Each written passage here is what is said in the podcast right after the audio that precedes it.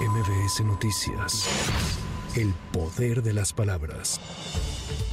Pasadas las 7 de la noche de este jueves, arrancó el primer foro Visiones de México, en el que participan los cuatro aspirantes a la candidatura presidencial del Frente Amplio por México, que pasaron a la segunda etapa del proceso interno de la oposición, que son Santiago Krill, Beatriz Paredes, Xochil Gálvez y Enrique de la Madrid. En el foro, moderado por la periodista Gabriela Juárez y por nuestro compañero Manuel López San Martín, participan estos cuatro aspirantes quienes exponen su visión sobre los problemas que afectan al país. El presidente Andrés Manuel López Obrador impugnó el acuerdo del INE que le ordena abstenerse de hacer comentarios contra Xochil Gálvez. En su escrito, el Ejecutivo Federal acusa al instituto de inepto, irresponsable y descuidado al sacar de contexto sus declaraciones.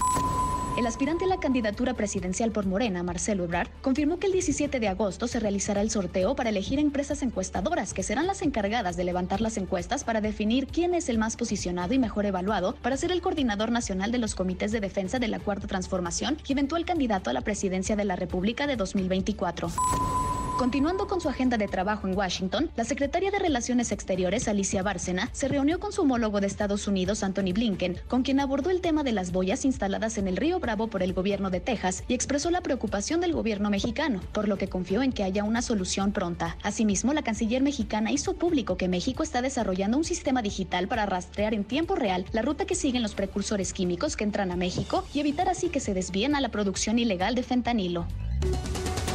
En las últimas horas, los grupos de autodefensa del transporte público del Valle de México anunciaron la detención de varias personas, a quienes acusaron de ser extorsionadores o asaltantes del transporte. Sin embargo, por diversos motivos, ninguno de ellos quedó preso.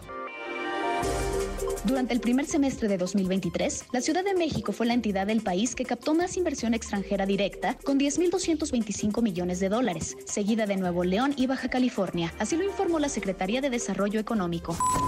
Para MBS Noticias, Tamara Moreno. MBS Noticias.